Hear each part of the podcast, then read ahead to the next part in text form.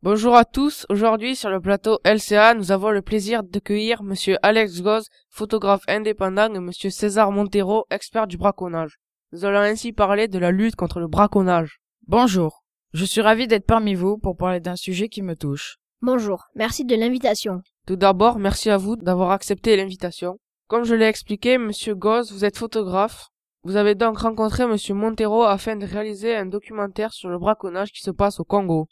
Oui, en effet, j'ai rencontré César lors d'un voyage en Afrique. Nous avons discuté et lors d'une conversation sur le braconnage, nous avons décidé de réaliser un documentaire afin de sensibiliser les personnes aux cruautés infligées aux animaux.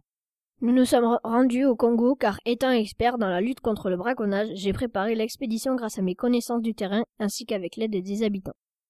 Pouvez-vous nous décrire la photo que nous apercevons sur notre écran? Tout d'abord, cette photographie a été prise au Congo.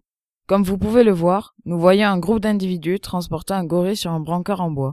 Mais en fait, l'animal n'est pas transporté pour être soigné, car ce que l'on voit n'est autre qu'un gorille ligoté, harnaché par des braconneurs. On aperçoit aussi à travers cette image qu'il y a beaucoup de personnes qui font partie de cette horreur. Oui, c'est une photo qui représente bien ce qu'il se passe en Afrique. Le braconnage est omniprésent, les habitants sont de plus en plus nombreux, ils ont faim. Les animaux se nourrissent exclusivement de fruits et de la végétation qui se trouve dans la forêt.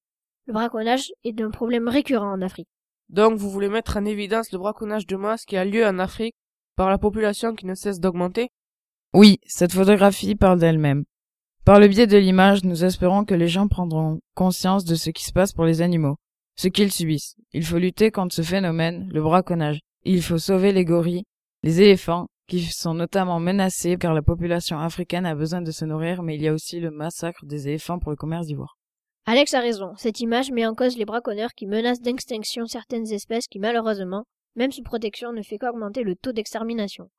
Les engagements du Congo ont été annoncés le 14 janvier, la République du Congo, 11e place en Afrique, a confirmé qu'elle se joindrait à l'EPI, Éléphant Protection Initiative. Malgré l'immobilité ainsi que les réformes en Afrique, le braconnage sera toujours en activité tant que certains pays ne seront pas mobilisés au sein de l'EPI.